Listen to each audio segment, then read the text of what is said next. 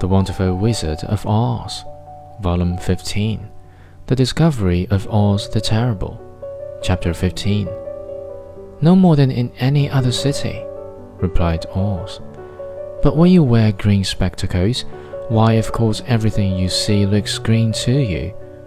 The Emerald City was built a great many years ago, for I was a young man when the balloon brought me here, and I am very old man now. My people have worn green glasses on their eyes so long that most of them think it really is an Emerald City, and it certainly is a beautiful place, abounding in jewels and precious metals, and every good thing that is needed to make one happy. I have been good to the people, and they like me, but ever since this palace was built, I have shut myself up and would not see any of them.